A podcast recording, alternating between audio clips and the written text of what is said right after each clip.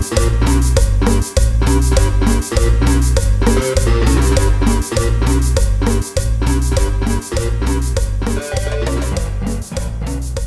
tal, banda? Estamos aquí en Tu Podcast Familiar. Los saluda el Sheva. Estoy aquí con la banda. ¿Qué pedo, DJ? ¿Cómo estás, güey? ¿Qué tranza banda? ¿Cómo están? ¿Cómo les ha ido? Cuéntenos cuál fue el último programa que les subimos. Ah, el de la depresión. Si siguen vivos, cuéntenos cómo les ha ido estos últimos días. Otra vez traemos al invitado que ustedes tanto piden. O Jerry, ¿cómo estás? O tanto odian o lo que sea, pero sí, lo ubican. Es lo el bueno. polémico. el del rating. Fabirucci. No, ¿qué pasó? No, no, no. Zafo, zafo. A ver, dale. Eh, Vótense. Eh, bienvenidos a Alcohólicos No Anónimos, presentados por el Padrino Sheva, Padrino DJ y Padrino Jerry. ¿Cuál va a ser el tema del día de hoy, Padrino Sheva? Al chile este tema yo lo pedí porque esta semana pasó algo bien perro triste. Primero digo el tema y luego explico la situación. Enfermedades crónico-degenerativas, algo así te querías ver mamador, DJ, algo así súper elaborado, güey. Mm, Enfermedades. Enfermedades que te empinan. Que te pongas malito. Y todo esto pasó porque en la semana, desafortunadamente, a- a- al que es mi mejor amigo, sin excluir a estas dos ladies que están aquí, eh, le detectaron este, hepatitis al pendejo. Entonces, pues obviamente digo, ah, qué mal pedo, ¿no? Pues suena algo bien complicado porque puede que te quiten una parte de tu cuerpo. Pero leyendo más y a lo que el tema que a mí me interesaba era que ya no puede pistear conmigo, carnal. Entonces, eso fue lo que a mí realmente me puso tristón, güey, porque le dije, no mames, carnal, entonces ya valió verga este pedo. Y me dijo, pues sí, güey, yo ya entrego el equipo porque lo ideal es de que no vuelva a tomar o no tome. Vaya, no ponernos hasta el culo como antes lo hacíamos, porque pues me puede afectar a largo plazo, güey. Y digo, lo entiendo, digo, qué culero. Pero a mí me pegó mucho, güey, porque fue con el cabrón con el que yo empecé a tomar, güey. Entonces empezamos a pisar desde bien morro. Yo tenía 10, ese güey tenía 12. Y pues a los 22 se nos acabó la fiesta, carnal. Entonces, no sé, güey, a mí sí, sí, bueno, bueno, el 27 se nos acaba la fiesta, güey. O sea, 15 años de desmadre, güey, y ya, pues a la verga, güey. Y, y me recordó mucho las enfermedades que han habido en mi familia, enfermedades que desafortunadamente me han quitado a, personas y pues todo lo que conlleva, ¿no? O sea, el sacrificio que, que tú como familiar de enfermo tienes que hacer porque la persona tenga que ir tanto a, a sus visitas médicas, que pues es una inversión de tiempo, pedir permisos en el trabajo, faltar a la escuela. Lo que te toque a, a ti hacer de tu parte para que la persona esté bien y que desafortunadamente su enfermedad llegue al punto en el que pues no haya vuelta atrás. güey. Entonces no sé si quieran empezar con algo ustedes de, de lo que hayan vivido con ese tipo de enfermedades o, o sigo yo. Eh, es tu programa, güey. Ah, chinga tu madre, entonces. Pues yo la, la situación más compleja que, que viví fue con mi abuela. Eh, mi abuela tenía diabetes, vivió muchos años con diabetes, de hecho algo que ella se jactaba de decir que cada que iba al médico ella no se recetaba insulina y llevaba como 30, 35 años con la enfermedad. Y hasta el médico le decía, pues, ¿qué, qué come, no? O, o cuál es su dieta, cuál es su día a día, porque ya hay personas que a los cinco años que tienen diabetes, las tienen que empezar uno a, a meter la insulina porque ya su, su organismo no puede generarla de manera natural. Y mi abuela con una mano en la cintura decía, pues yo como de todo, ¿no? Y, o sea, yo nunca he seguido una dieta.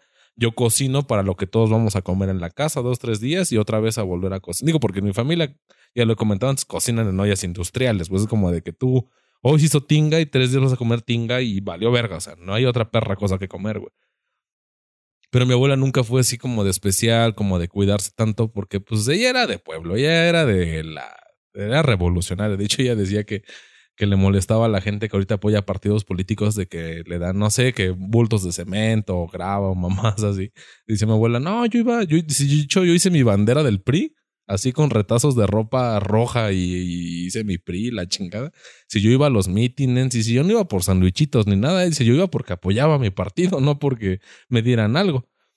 Digo, tal vez ahorita sí digo, sí es una pendejada porque pues al final de cuentas no aprovechamos nada de ese pinche ímpetu que tenía mi abuela por su partido, pero pues era su devoción, ¿no? Era, eran las ganas de hacer las cosas. Entonces, pues mi abuela nunca fue así como, denme un trato especial por, contrastando un poco a estas generaciones, güey. Estas generaciones de que, ay, no mames, cualquier pendejada, ya estoy en depresión, o no me hables fuerte porque me asusto, o me... cualquier pendejada, ¿no? Y mi abuela siempre fue, pues, a, a la vieja escuela. Entonces, ella muchos años se aventó sin, sin diagnosticarse o sin que le recetaran insulina. Y posteriormente, por su avanzado estéreo de, de salud, en el que ya tenían que ponerle insulina, eh, yo veía cómo le ponían insulina y a mí no es que me valiera verga, sino yo decía, pues, pues ¿para qué si siempre va a haber alguien? Oye, oye esa pendejada más grande que el universo, porque una vez me tocó que mi abuela se sentía un poco mal, no tan mal, pero algo mal. Y le digo, bueno, ¿y qué hacemos en este momento de la vida? Porque yo llegaba de la universidad y no había nadie más en la casa porque era un lapso como de tres horas en las que no había nadie y yo llegaba a cuidarla. Digo, bueno, ¿y ahora qué hago? Me dice, pues ponme insulina. Y yo, al chile no se inyecta. Dice, pues ahorita vas a aprender o me carga la chingada, mi campeón. no, pues, pues ni paper. Y ya agarré y le digo, a ver, pues cómo es. No, no, pues agarra la jeringa, es una jeringa muy chiquita. La metes al frasco de insulina, la cargas. Y yo había escuchado que se supone que te la tienen que poner en, en la panza y eh, partiendo a partir del, del ombligo. El ombligo hacia arriba es como un reloj de un reloj de manecillas. Es a las 12 y tienes que ir poniendo la aguja en cada hora para que no le generes un problema que nada más estés clavando la aguja en un solo lado. Por eso se hace. Entonces, pues se cuenta que le digo, oiga, doña, y este, la última hora, ¿a qué hora se la pusieron? Porque no quiero cagarle. Me dice, ya ponla donde sea que me está cargando la chingada. Así que déjate mamadas, ¿no? yo, ah, vaya, se la puse. Y ya salí Y me dijo, ¿ves? No es difícil. Y yo, pues, pero con los huevos aquí de que si no lo hacían, pues mi abuela se moría, güey. Yo, ah, chale. Ah, ni pedo. Algo curioso, algo cagado, fue que mi abuela llegó un momento en el que le molestaba la luz de, de del sol y usaba lente negro dentro de habitaciones, no por naca, sino porque la fotosensibilidad. Ajá, la fotosensibilidad. Y tiene una tía que era ciega. Entonces, una vez, mi abuela le gustaban ver muchos estos programas de animalitos. Y están viendo un programa de animalitos. Y está mi tía la ciega escuchando y está mi abuela viendo su programa. Y ambas con lente negro, rey. Entonces yo voy llegando de jugar con mi pecho blanco y ese estilo de humor tan característico mío. Entro, saludo a la de ¡Ah! qué cabrón está el sol aquí adentro. y, recuerdo que mi mamá se rió así bajito y me metió un puto pellizcote de no mames. es que Chile sí fue una mamada. Pero, o sea, al Chile, pues obviamente mi jefe me mandó a la verga, güey, de que no mames, no hagas esos comentarios hirientes y discriminativos. Es humor black. Pero al chile yo siempre me llevé así con mi abuela, güey. O sea, había veces que yo, por ejemplo, yo a mi abuela le puse varios apodos, güey. Porque mi abuela, no, es que es neta, es que es neta, güey. Es que al chile es neta, güey. Es que es neta que mi abuela, o sea, yo le decía abuelita, güey. De morro le decía abuelita, güey. Pero llegó un punto ya más grande que me dijo, es que cada que me dice abuelita me siento más vieja. o sea, siento que la edad me pesa, me está aplastando. Y yo le dije, bueno, entonces, ¿cómo le digo? Le digo, pues, como quieras. Dice, pues no me digas abuela. O sea, abuela no. Ah, bueno. Dime, güey. Le decía doña, señora, oiga. Ah, Ay. Sí, uno que no me haga sentir más grande. Doña. Munra. momia. Pero, pero era algo que no la asociaba conmigo. O sea, como, eh, señora, señora, bájese de ahí, por favor. Y no sé si les conté una vez que mi abuela era bien racista. Como todas. Y seguro guisaba bien, ¿no? no, Fíjate, a mí no me gustaba cómo guisaba, pero a la gente que comía su comida le gustaba mucho. Pero decía, o sea, a la gente le gustaba la comida, pero a mí no, en lo particular no. Y de hecho también agarré, o sea, te digo, yo me llevaba pesado con mi abuela y le calificaba la comida carnal. Haz de cuenta que lo que hacía, güey, ya me lo servía y me decía, a ver, a ver si ahora sí te gusta, porque yo, entre lo de mi pedo gástrico y entre que soy bien mamón para tragar, era de, a ver si te gusta. Y ya cuando terminaba de comer, se me quedaba bien, es como de, ¿qué hubo puto? se ganó un 7. O sea, sobraron las pasas, pero sazón bueno. O sea, mamás así, güey. o sea, nada más con, o sea, somos tres, tres nietos. Bueno, éramos tres nietos, güey. Pero nada más conmigo se llevó a esa, a esa relación tan, tan cagada de, de esto. Pero una vez contigo de que era racista, vamos a. Yo le llevé al médico, güey. Ah, pues me tocó a mí que no había nadie más, pues órale, al médico. Ya, la acompañen todo el pedo. Estamos esperando que la llame. Y llega un hijo de su puta madre, como de dos metros, carnal. Como de 120 perros kilos, güey. Negro. No. Llega, pero pasa acá, como que era cubano ese güey, no sé, güey. Tiene un acento raro, güey. Y ya da el, su carnet, güey, y lo pone acá. Y está mi abuela y se le queda bien y le dice, ay, pobre hombre, es negro. Hijo de su puta madre. Güey, yo, yo, o sea, cállese el hocico que ese güey de un putazo me saca la espina dorsal, pero como Scorpion. y se me quedó viendo ese güey pero bien ñero, güey. Como que agarró la, bar, la base de que va, no hay pedo. Ya se va. Me dice, velo. Pobrecito, y trae sus shortcitos. Y yo, no, ya, ya, párele ahí, párele ahí, que nos está embarcando a los dos. Pero, o sea, yo siempre me llevo así de, así de pesado con mi abuela, ¿no? Pero ella porque me lo, me lo incentivaba, o sea, había esa confianza, güey. Y desafortunadamente, previo a que ella muriera, un día yo estaba platicando con ella y, le digo, bueno, de hecho ya fue la que me dijo, se cuenta que estamos hablando de cosas así súper random. Y me dice, ¿sabes qué, hijo? La verdad, yo, yo lo único que a lo que le tengo miedo es a morirme sufriendo. Es el malamén. Pensé que te iba, iba a ser a que te cases con una negra así. A tener hijos, a tener nietos prietos. a tener nietos pendejos. y le digo, ¿por qué? Y me dice, es que yo toda mi vida he sufrido y como para que en mis últimas instancias me vaya sufriendo, pues creo que no es justo. Y con eso, y yo me quedé pensando mucho en eso posterior a su muerte que dije, huevos, ¿no? O sea, todos tenemos un tiempo de vida determinado en, en este plano existencial, pero si, si te toca decidir cómo vas a morir, la clásica pregunta, ¿no? ¿Cómo, cómo desearías morirte, no? Y todos, pues obviamente, pues en tu cama de viejo, ¿no? A la Dormidos, verga, ajá, dormidos y a la chingada, güey. Pero no nos va a tocar a muchos esa suerte, güey. Sí, ella me dices, yo quiero morirme de, de la manera en la que menos sufra. Así sea como sea, pero sufriendo lo menos posible. Afortunado, desafortunadamente así fue. No sufrió tanto, pero por su avanzado estado de, diabetes, que realmente fue lo que le quitó la vida, eh, sí fue una, una parte ñera, güey. Porque es, es, la, es esa parte de la diabetes en la que muy pocas personas desarrollan, pero haz de cuenta que todo el ácido láctico se te riega en todos los músculos. Entonces, es como si tú acabaras de hacer mil abdominales y te quisieras parar. Obviamente te duele, pero mi abuelo lo tenía en todo el cuerpo. A mi abuelo le dolía hasta, hasta parpadear le dolía. Decía, es que yo quiero tener todo el tiempo los ojos cerrados porque me cansa, me duele el, el hecho de que... Es como si hubiera caminado mucho, o sea, pues ácido láctico. O cuando yo caminaba mucho siento esa sensación, pero en los ojos, en las manos, en el cuerpo. Y, y o sea, sí murió sufriendo de alguna manera, pero no tan cabrona como perder la vista, como le pasó a mi tía, la, tío- la de los lentes negros. O también esa tía tuvo fallo renal. O conozco gente que ha perdido extremidades por la misma diabetes. Y es eso, banda. O sea, no sé si ustedes tengan algún una convivencia con una persona enferma, con una persona que haya padecido eh, alguna enfermedad que ya es terminal y cómo tanto el, el proceso a que llegara a ese punto como el posterior a la vivieron ustedes. No sé si tengan alguna experiencia. Bueno, en mi caso, güey, mi abuela materna eh, tenía igual diabetes. Em, pues realmente eh, ella sí se cuidaba bastante de, de lo que consumía. Generalmente era como consume de pollo. Ves que eh, afecta pues la alimentación, cómo se va desarrollando el problema. Igual le- la tenían cuidados de sus inyecciones de insulina y demás. Cuando falleció, como una, no recuerdo si fue un mes o un par de semanas antes, le dio un preinfarto o un infarto y fue a terminar al hospital.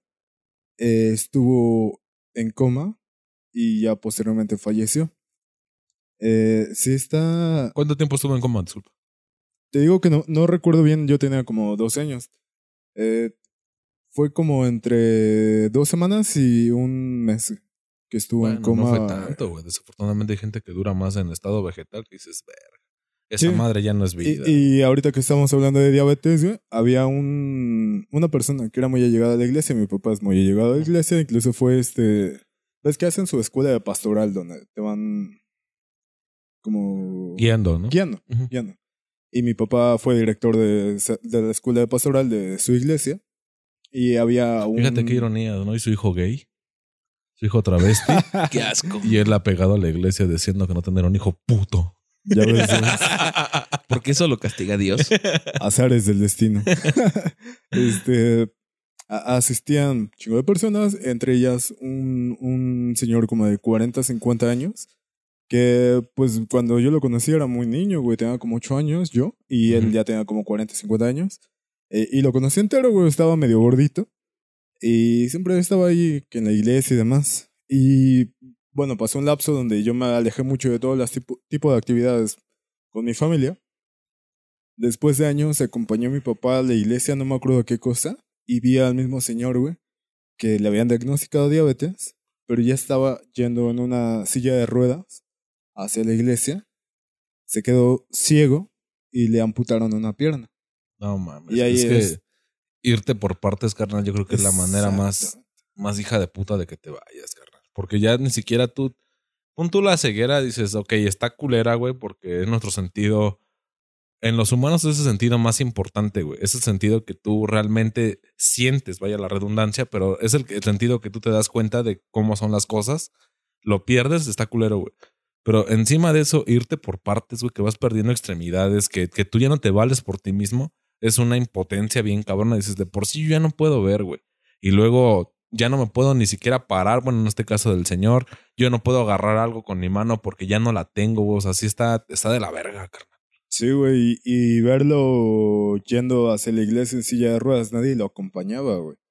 Sí fue impactante para mí, de hecho, como nos lo encontramos en el camino, creo que íbamos a, llevar una escalera a, a la iglesia, la habíamos cargando entre mi papá y yo, Mm. pero nos lo encontramos y fue, no, pues aguanta, mi papá lo, lo llevó guiado hacia la, la iglesia, ya nos regresamos por la escalera, además fuimos a dejarla, pero sí fue, como te digo, fue muy impactante el hecho de, de notar como una enfermedad te puede acabar de, de este modo, güey. O sea, yo lo conocí caminando, lo conocí entero, veía, estaba, no sé, echando desmadre en lo que cabe de la iglesia. eh, y ya posteriormente que lo veas en situaciones muy feas, está cabrón. Actualmente ya falleció, de hecho. Y si te das cuenta cómo va progresando la enfermedad en cada persona de manera diferente, en el caso de tu abuela que Mm. falleció de esto, en el caso de la mía que estuvo en coma, y ya ver a alguien que era más joven, porque mi abuela murió como a los 62, que era muy joven, de hecho.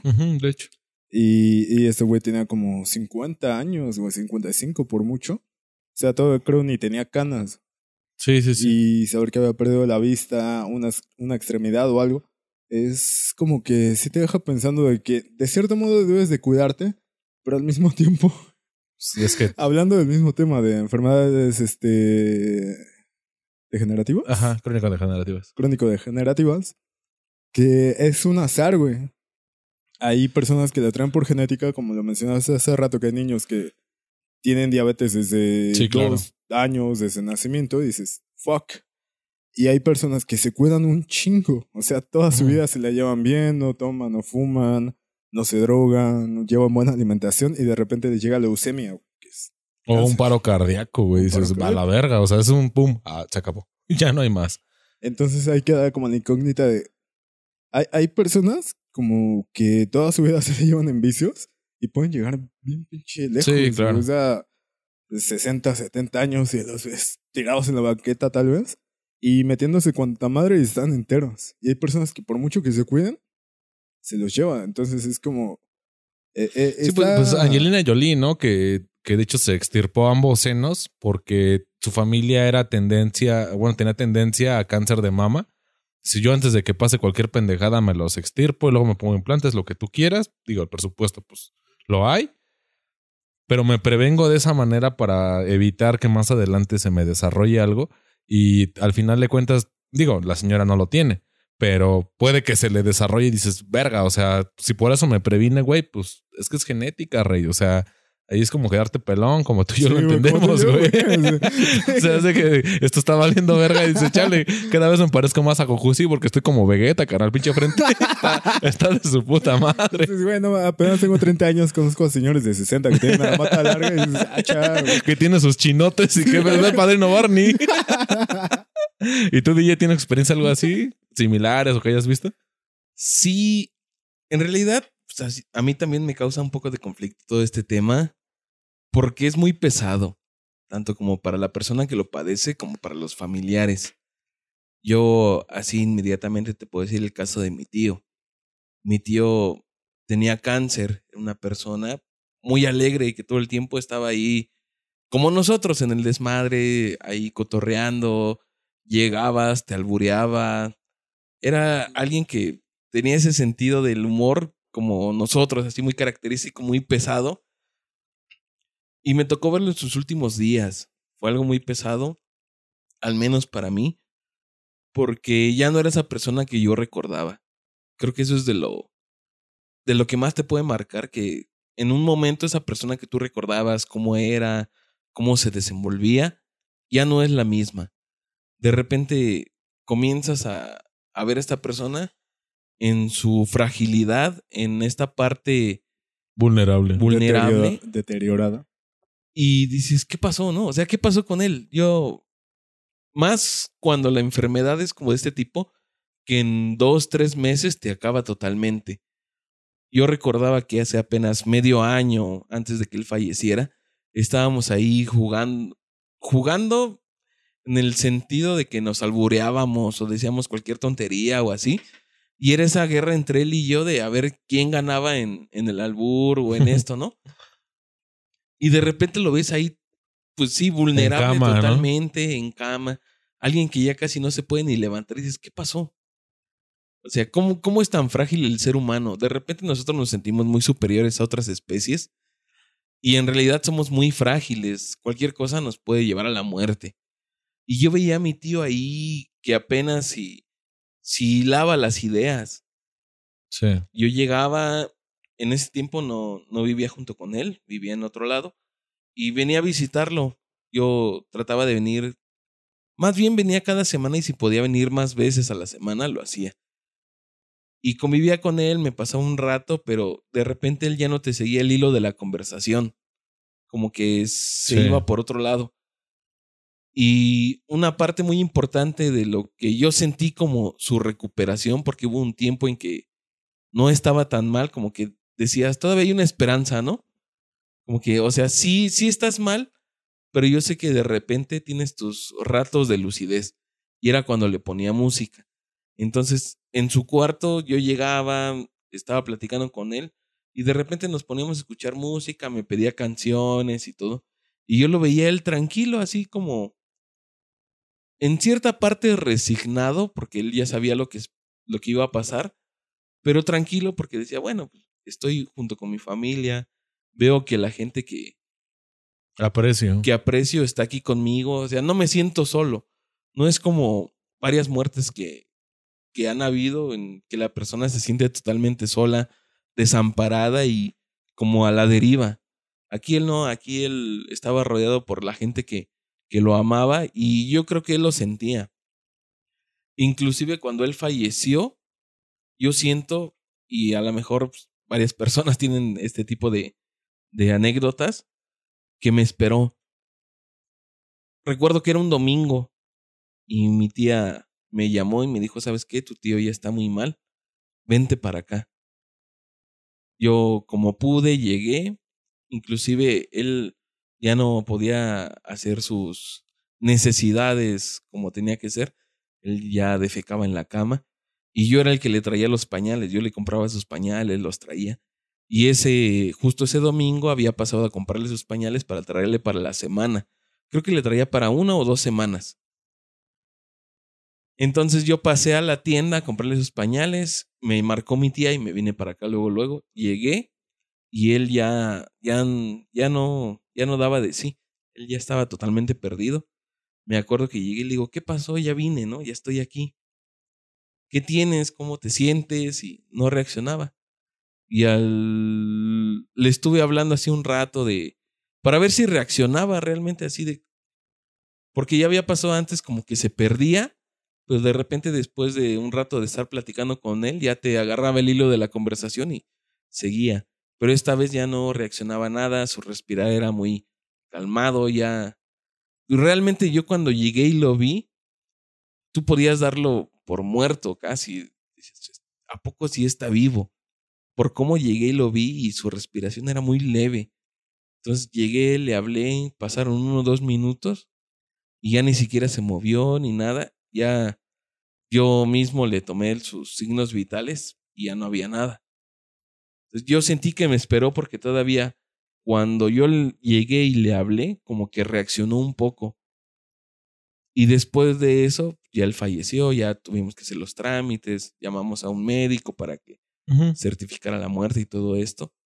Pero esto fue en un lapso, yo creo que de máximo, máximo seis meses, en que tú lo veías y era una persona perfectamente funcional, realizaba sus labores, hacía lo que tenía que hacer, a que falleció. Entonces, fueron seis meses que a lo mejor de repente se nos hace muy poco tiempo, pero yo recuerdo que en, que en esos días a mí se me hacía una eternidad. No, incluso hasta imposible, ¿no? Dices, no mames, o sea, si yo estoy viendo que la persona está bien, está íntegra, está entera, y como en tan poco tiempo, porque nosotros lo vemos porque, como dicen, estamos chavos, ¿no? O sea, no te das cuenta cuánto es esa periodicidad de tiempo en el espacio, que realmente es un chingo de tiempo en el que una persona se puede deteriorar hasta en dos, tres semanas, güey.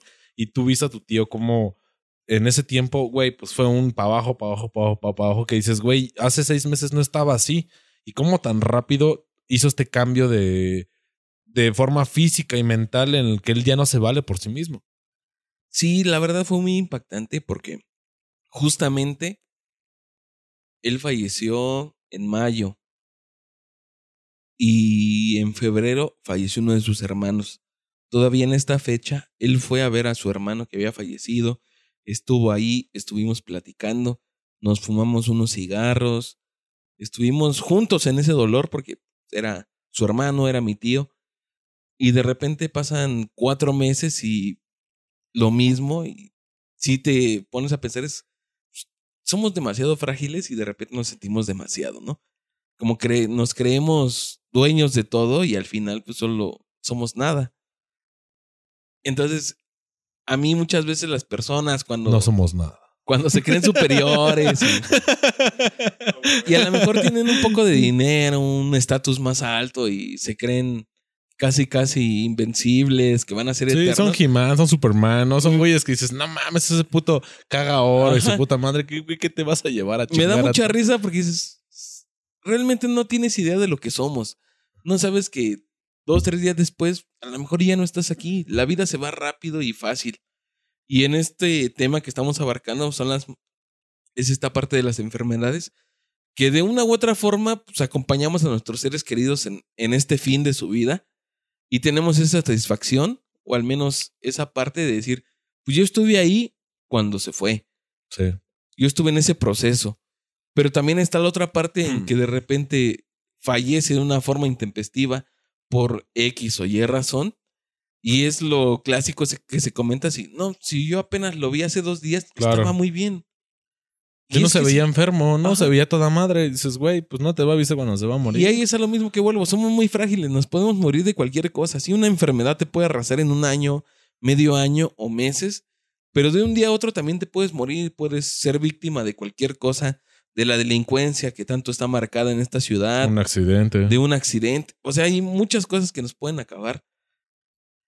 Entonces, yo quiero que hagamos como que hincapié o, o a un parteaguas en esta reflexión de, de que no somos eternos, que, que realmente valoremos el momento y apreciemos a las personas que a las personas que están a nuestro alrededor y pues vivamos como debe de ser. Eh, sí, creo que también eh, en ciertas ocasiones. Y bueno, banda, este, vamos a hacer un pequeño corte, pues ya saben que pues, es nuestro momento de estar en el elevador. Vamos a mojar bigote, a rellenar vasos y este, ahorita continuamos con ustedes, banda. Qué fino. Ahorita, ahorita retomamos.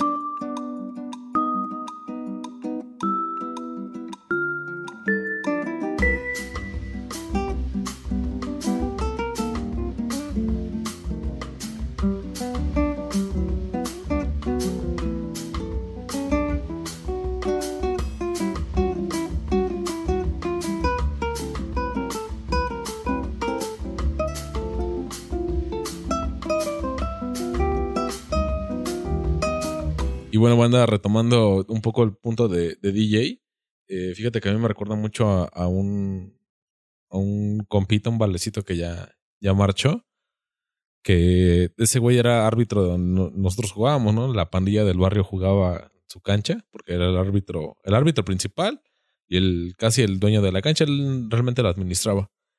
Pero ese pinche viejo siempre que llegábamos nos decía mamadas.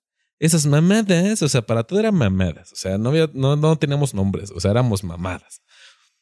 Y todo el tiempo era, era muy cagado, güey, porque el ruco llegó un punto en, en la cancha en el que nosotros éramos su único equipo que siempre iba a jugar, güey. Haz de cuenta que al día él tenía, no sé, cinco o seis jornadas y nosotros llegábamos a la primera jornada, nuestro partido era el quinto y empezamos a jugar, a jugar, a jugar hasta nuestro partido y luego seguíamos jugando. O sea, se hizo una sinergia muy verga con el ruco, güey. Y de repente el don, pues ya no lo vimos, ¿no? Iba su chavo. Pues obviamente le preguntamos, ¿qué pedo, no? Con, con el Juanito, se llamaba Juan el, el don. ¿Qué pedo con el Juanito? No, güey, anda bien mano mi jefe, güey. Está internado, ¿no, güey? Pues la diabólica le pegó, güey. Y pues ahorita andan viendo este, cómo bajarle un coágulo. Así nos dijo. Ah, no, pues ojalá se aliviane, no, mándale. Pues el saludo de acá de. En ese equipo, no, bueno, en ese tiempo nuestro equipo se llamaba el Canaca. Mándale un saludo del Canaca, ¿no? Sí, güey, al Chile se llamaba el Can al Chile se llamaba el Canaca, güey. Por la razón que ya todos saben, ¿no? Sí, o sea, Ser el hijo del papá. Ah, por ser el hijo del papá. 6, 6, 8, 6, bueno, X. Y ya el caso es que eh, el don de- dejó de ir, güey, como dos, tres meses. Y después nos llegamos con el equipo. Y un día vemos que está ahí donde su esposa vendía que refrescos, que papitas, que pendejadas así, ¿no? Lo de y- cancha. Ajá, lo de cancha, güey. Y estaba el- el don ahí sentado, güey. Pues no mames, ¿ya vieron que está el Juan, güey? Sí, a huevo, güey, va.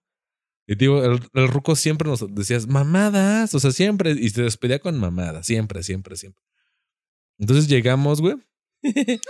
pinche, pinche chango morboso, güey, no, güey. Pégate el perro micrófono, se va a decir pendejadas.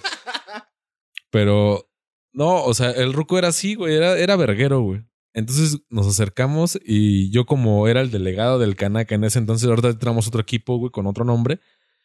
Y ya hace cuenta que llegamos y le hacemos señas a la señora de que pues parar al, al don porque estaba sentado en una silla.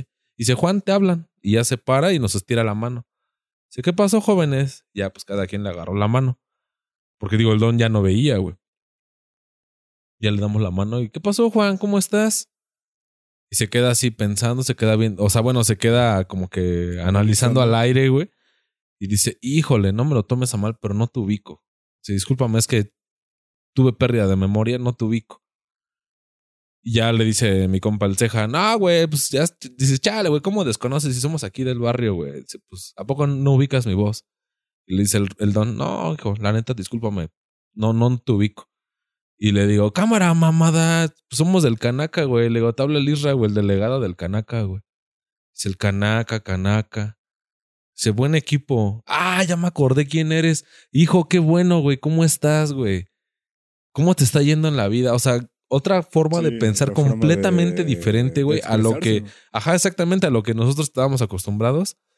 Y, y al chile, güey, a mí se me partió el corazón, güey, pero como me habló a mí, güey, pues no, no me pude quebrar, güey. Le digo, no, Juan, pues aquí anda. Pero neta, yo, yo estaba a punto de llorar, güey. Le digo, no, Juan, pues aquí andamos, carnal, pues echándole la, patada, pues tú sabes que pues sí se nos da esa madre. Dice, no, qué bueno, hijo, échenle ganas, hijo, porque la vida es bien efímera. Dice, la vida se acaba de volada. Dice, qué bueno que sigan haciendo su deporte, que se sigan juntando. Dice, pues mientras Dios nos preste vida, aquí vamos a seguir estando, güey. Tal vez ya no los vea jugar, pero qué buen equipo eran ustedes, chavos. Ah, chale. No, te, te lo juro, güey. no No, los vio jugar ya. ya. no, te, Tío, te ¿no? lo, te lo juro, güey, que sí fue un momento bien, bien pesado, güey, porque pues éramos, tal vez desde- del nuevo equipo, porque ya era otro equipo con otros, otros compas, güey. Éramos, no sé, 10 jugadores y de los 10 jugadores éramos 5 del Canaca, güey. Fue un no mames, o sea, todos, de hecho, mi compa, el primero que le habló, el, el ceja, güey, sí se puso a llorar, güey, fue de que dijo, no mames, güey. Es que no puedo creer que el Juan esté así, güey. Ah, güey, pues, pues mí no te quiebres, carnal. Digo, no, Juan, pues cuídate mucho, güey, siga el tratamiento y más adelante vas a volver a arbitrar, güey, relájate, güey, porque era árbitro, güey. Relájate, güey, y nos vamos a volver a ver más adelante, güey. Pero pues aquí vamos a seguir viniendo, carnal, a saludarte. A huevo, amigo, a huevo, a huevo que se arma. Ya nos despedimos todos, güey. Eh, el don deja de ir dos, tres semanas. Nosotros nos desfasamos en los partidos de que no estábamos yendo. Y yo, mi, éramos dos delegados del Canaca, yo y mi compa el Chucho. Y me dice mi compa el Chucho, güey, ¿ya te enteraste del Juan? Digo, ¿qué, güey? Le digo, no, pues sí, sí vi que se quedó ciego. Dice, no mames, ya se murió. No mames, güey, lo vi hace un mes, güey. La, la clásica, ¿no? no, güey, pues, pues si estaba en tratamiento, lo estaba, dice, güey, ya falleció, güey. Dice, de hecho, la liga ya le pertenece a otro más, güey, porque pues obviamente se fue ese güey y sus hijos y su esposa a chingar a su madre. Digo, no mames, neta me dice, sí, güey. Digo, verga, güey. Y digo, ya no fuimos a su, a su funeral, ya no, ya no fuimos como que a ese, eh, a toda esa parafernalia. Sí, ese protocolo. Ajá, exactamente ese protocolo. Pero, güey, es un cabrón, güey, que hasta la fecha apenas estaba chupando con los compas hace como un mes, güey, y nos acordamos de ese cabrón, güey. Te acuerdas cómo es hijo de su pinche madre, nos pagaba con gorditas, güey, porque nosotros llegábamos neta a las 5, güey, nuestro partido era a las 10, güey, y de no mames, vamos a acabar bien vergueados. Ah, no hay pedo, banda, yo saco las gorditas y los, los jarritos. O sea, porque nunca fue de que les fomentara que pistieran, sino un, pues algo relax, solo para los chavos. Y, y honestamente el viejo siempre fue bien ley, güey. Y es, es un recuerdo muy bonito, güey. Un recuerdo que dices, no mames, o sea, qué cabrón, güey, que, que la pinche diabetes se lo llevó en, en cuatro meses, güey. O sea, en cuatro meses fue que él perdió la vista y en cuatro meses se murió, güey. Y dices, no mames, o sea, una persona bien atenta, bien amable, güey, que le gustaba el deporte, güey, que ese güey se jactaba y decía, no, yo una vez arbitré un partido de, de primera A. Dice, o sea, para mí es mi mayor logro. Dice, y he estado en varias canchas, varias varios lados, he ido a varias partes del país a arbitrear, porque a mí me gusta arbitrear. Y pues he hecho mi, trabajo como se ha podido. Pues era pendejón, o sea, al chile hay que admitirlo. pero era la banda, güey. O sea, era alguien, tal vez no del barrio, que nació en el barrio, güey. Pero pues era un, cabrón que todos respetábamos, güey. Y de repente se va y dices, verga, ¿no, güey? O sea, pinches enfermedades se aplica, ¿no? La de no somos nada, ¿no, güey? O sea, tú por muy deportista, por muy sano, por como lo, lo, lo decían ahorita, güey, por mucho que te cuides, carnal, puede que te cargue la verga en, cuestión de un accidente, en cuestión de que una pinche enfermedad que tú ni sabías que era terminal y cuando te la detectan ya tienes metástasis y a la verga todo el pedo, güey. Porque esa parte que dice DJ sí la entiendo, güey. La parte en la que la persona se desasocia, güey. No sabe dónde está, güey. No sabe ni siquiera tú quién eres, güey. Pero te contesta en buen pedo. Es como de, híjole, joven. Pues no sé quién seas, pero pues me caes chido, güey. Bueno, ahora que estamos hablando referente a la memoria, no es un caso que yo haya conocido, pero sí es algo que me llama la atención un aspecto negativo del Alzheimer. Alzheimer, no sé cómo se pronuncia. Que realmente creo que es una enfermedad crónico-degenerativa que es muy pesada, güey. E, el hecho de olvidar toda tu vida o recordarla por lapsos, creo que es algo muy triste y tal vez no tanto para ti, siendo el que la sufre, pero sí para... No tanto para ti porque no te acuerdas. Exactamente. Pero sí para tus allegados. O sea, el conocer, no sé, un chingo de gente, de familia, de compas, y que de pronto ya no los recuerdes, güey, y que ellos tengan que estar como intentando recordarte, güey, a través, no sé, de fotos, de cualquier tipo de recuerdo que tenga, sean objetos o demás, creo que sí está, está complicado, güey. O sea... Es que yo creo que en general las enfermedades mentales están muy ñeras, güey. Porque quieras o no, en el Alzheimer no tu físico no se ve deteriorado aparentemente, pero tu cerebro está fallando en la, en la parte y, y al final, o sea, falla tu físico, falla tu, tu manera de analizar las cosas, pero las personas que te rodean pues no lo hacen, güey.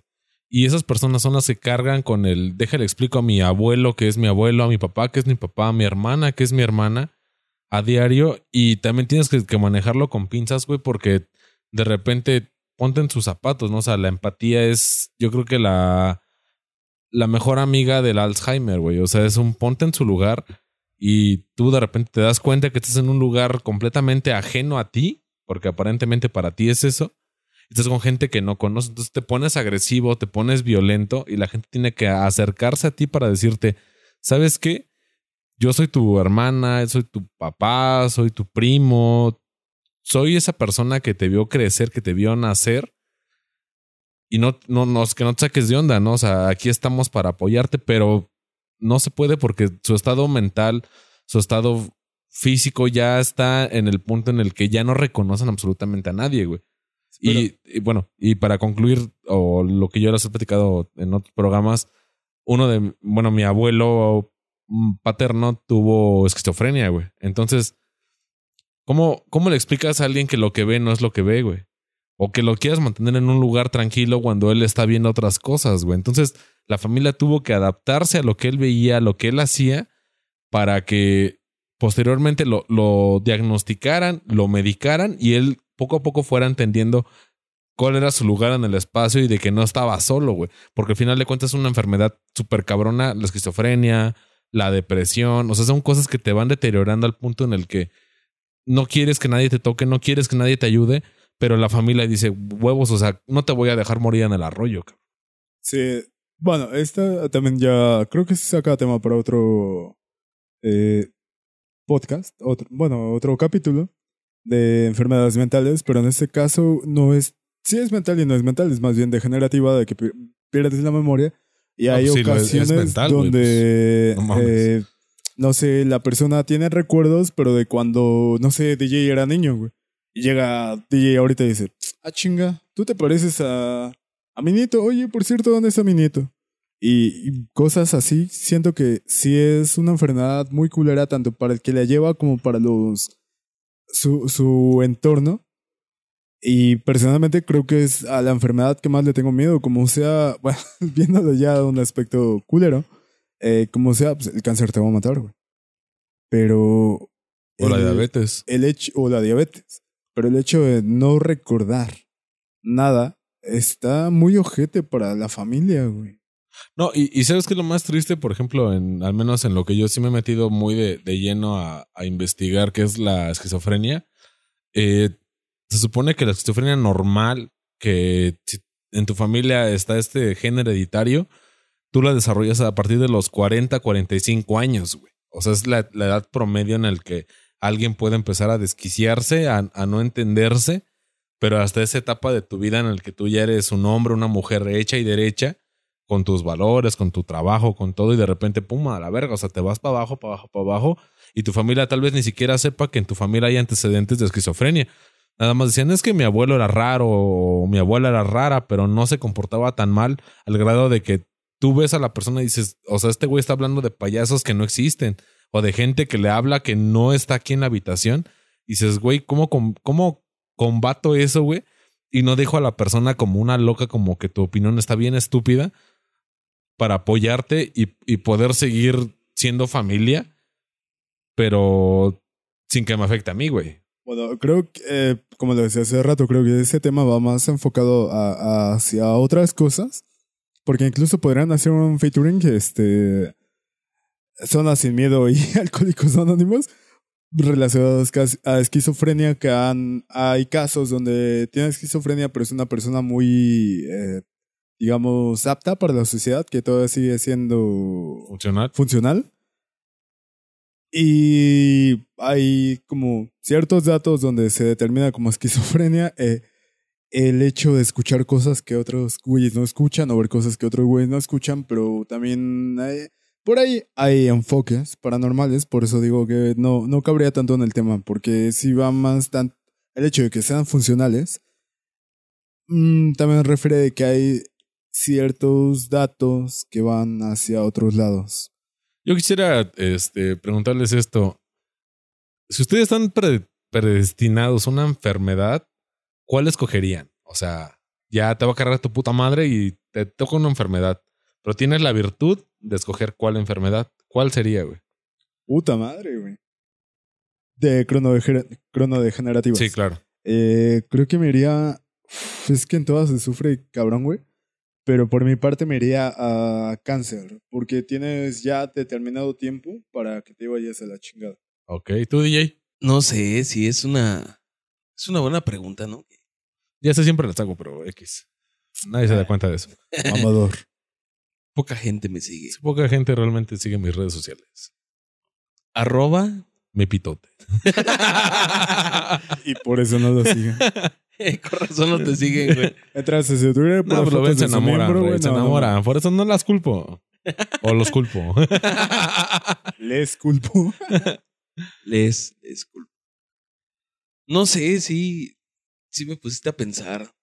Ya sé. Es que todas estas, todas estas enfermedades de ese tipo sí, sí te acaban lentamente y creo que lo peor es que te acaben lentamente, ¿no? Si fueran de un momento a otro dices, ah, es más fácil, ¿no? Que de hoy a mañana ya no amanezca, pues está mejor. Nadie, yo no sufrí, mi familia no la lidió, está mejor. Pero no realmente creo que sería algo como el cáncer, yo creo que también como el hierro, algo que no me afecte tanto mentalmente. Sí es doloroso para mí y para los, para mis cercanos, pero creo que es algo más pronto. Yo creo que entre más pronto, mejor. Sí, Igual ahorita lo vivimos con esta etapa del COVID, ¿no? Sí. Sí. Creo que, creo que dejamos un poco de lado este tema, pero es algo que, que es muy recién. Esta etapa del COVID que veías gente que se Familias que se contagiaba acababan, güey. dos semanas y ya fallecían.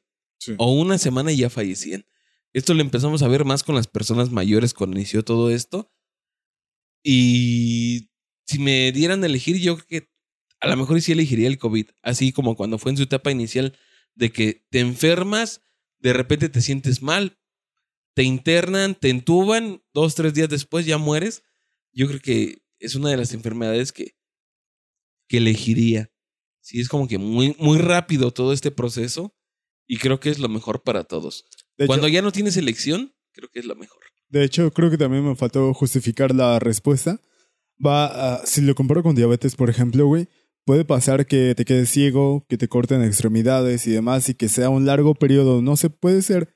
Es aleatorio, ¿sabes? Puede ser Sí. muy funcional, no sé, 20 años, o en 10 años te lleva a la chingada. Entonces, O en es- cuestión de meses, ¿eh? Ah, o en cuestión de meses, es muy aleatorio. En cambio, el cáncer generalmente es un diagnóstico de o si le voy a llevar la chingada en seis meses, o si recibe, no sé, 15 radioterapias, tal vez puede llevarla, que también está culero. O sea, Estás hablando desde que no sabes está- de ese pedo, rey. Está culero, está culero el pedo. Sí, es muy culero tan solo la radioterapia, es que no mames. no, las quimio. quimio. Las Ah, quimio. bueno, quimioterapias. que- No, también es radioterapia. Para Sí, esa pero- madre, ajá. Ya no sé. O sea, o sea, la- ca- cambia el, el componente químico, el radiógeno, ¿no? ¿Cómo se llama esa mamada? Ya, eh, dándole el punto cómico, güey. Con, con cáncer me voy a quedar pelón, güey. Y pelón ya estoy, güey. Se va a caer el pelo de los huevos, o sea, no Sí, hay pedo, güey. no. Sí, a Exacto, huevo. o sea, como, ya voy más avanzado hacia allá, güey, que para otro lado, güey. Era lo, lo que más te además del dolor, obviamente. No mames, me voy a caer pelón, pues pelón ya estoy, güey. No chingues. Güey. Yo, honestamente, escogería diabetes, güey. Sí, güey, porque la diabetes es una enfermedad muy culera, muy ñera, güey. Pero te va avisando cuando te va cargando la verga, güey. O sea, desafortunadamente, no, güey, es el cáncer, te avisan y te avisan que tienes un mes de vida a chingar a tu madre, güey. Exacto, lo que decía. Jay, que sea rápido. Estamos hablando de una enfermedad. Eh, es lo que yo enfermedad escojo, carnal. Yo quiero esa madre, güey. Sí, o sea, no lo juzgues. Ajá, ¿eh? sí, sí, sí. Es, lo que, es lo que yo Poniendo- quiero. Poniendo el enfoque de otra vez. Una enfermedad que sabes que te va a matar. Ah, sí. Sí. Pero Igual- déjalo, déjalo que Ok, continúa, continúa. Entonces, yo creo que si empiezo, porque obviamente no te quedas ciego de la noche a la mañana, güey. No, no, empiezas no, con cataratas, empiezas con cosas, güey. O empiezas que como que ya mueve los dedos de la mano o del pie más lento o lo que sea. Te das cuenta que esta madre está, o sea, ya está, güey. O sea, tú ya la tienes y ya te está ganando, carnal. O sea, lo más like que te puede pasar es que pierdas un ojo o que te amputen una extremidad. Corta o larga, pero extremidad, güey. Entonces yo creo, güey, que en cuanto empezar a sentir esos síntomas es como de, bueno, gente, estuvo bien a toda madre el desmadre. 7, 8 no sube a 9, güey, chinga tu madre. Me voy a la verga, güey. O sea, es decir, güey, pues consígueme o conseguir a alguien de la banda mudrosa que consigue los tubos, ¿sabes qué canal? Consígueme un tubo y a la verga, o sea, porque yo ya sé que me queda poco tiempo y no Ah, quiero pero llegar Estás buscando la salida fácil. a huevo. Yo sí lo haría. Entonces, banda, yo nada más quiero cerrar con esto. Eutanasia, a final de cuentas. sí, o sea, la gente que tenga tus problemas, entiéndanlos, apóyenlos y. Y yo creo que todos tenemos ese miedo a la muerte, pero al final de cuentas, todos vamos a llegar a ese lugar. O sea, lo vamos a llegar a huevo. O sea, no, no hay forma de que te chispes. Entonces, banda, si están con una persona que está en esas etapas casi terminales, apóyenlo, échenle ganas, no lo decaigan, porque él ya sabe que lo va a hacer, pero al menos que en ustedes no quede el hecho de decir, chale, faltó apoyo o faltó decirle cuánto lo quise, cuánto lo amé, cuánto me enseñó, porque eso en vida vale un chingo, banda. Y no estén esperando que el día del funeral traigan los putos mariachis para decir, ah, no mames, era una buena persona, váyanse a la verga. Esa madre, dénsela en vez de traer los mariachis un pinche kilo de frijoles, un puto kilo de manzanas, güey. Algo que él se pueda comer, que él pueda disfrutar. Un six de chelas, lo que sea, güey. Si al final de cuentas se lo va a cargar la verga, se lo va a cargar la verga y no hay vuelta para atrás, banda. Pero al menos en vida de, demuéstrenselo y díganselo. Y honestamente esas personas le cambian la vida cuando ustedes lo hablan. Sí, infórmense un poco acerca de la enfermedad. Si ustedes tienen o conocen a alguien con estos padecimientos que ya estén en etapa terminal, infórmense un poco, apóyenlos, sigan ahí a su lado y yo creo que eso es con lo mejor que podemos cerrar. No los dejen solos, háganles saber que ustedes están ahí para, para todo lo que viene, para todo lo que sigue después. Y cerramos con eso. Yo me despido. Cámara banda, cuídense mucho, echen desmadre, paz. Bueno, pues este fue Jerry y todo lo que dijo de Jay por dos. Gusto estar con ustedes. Bye.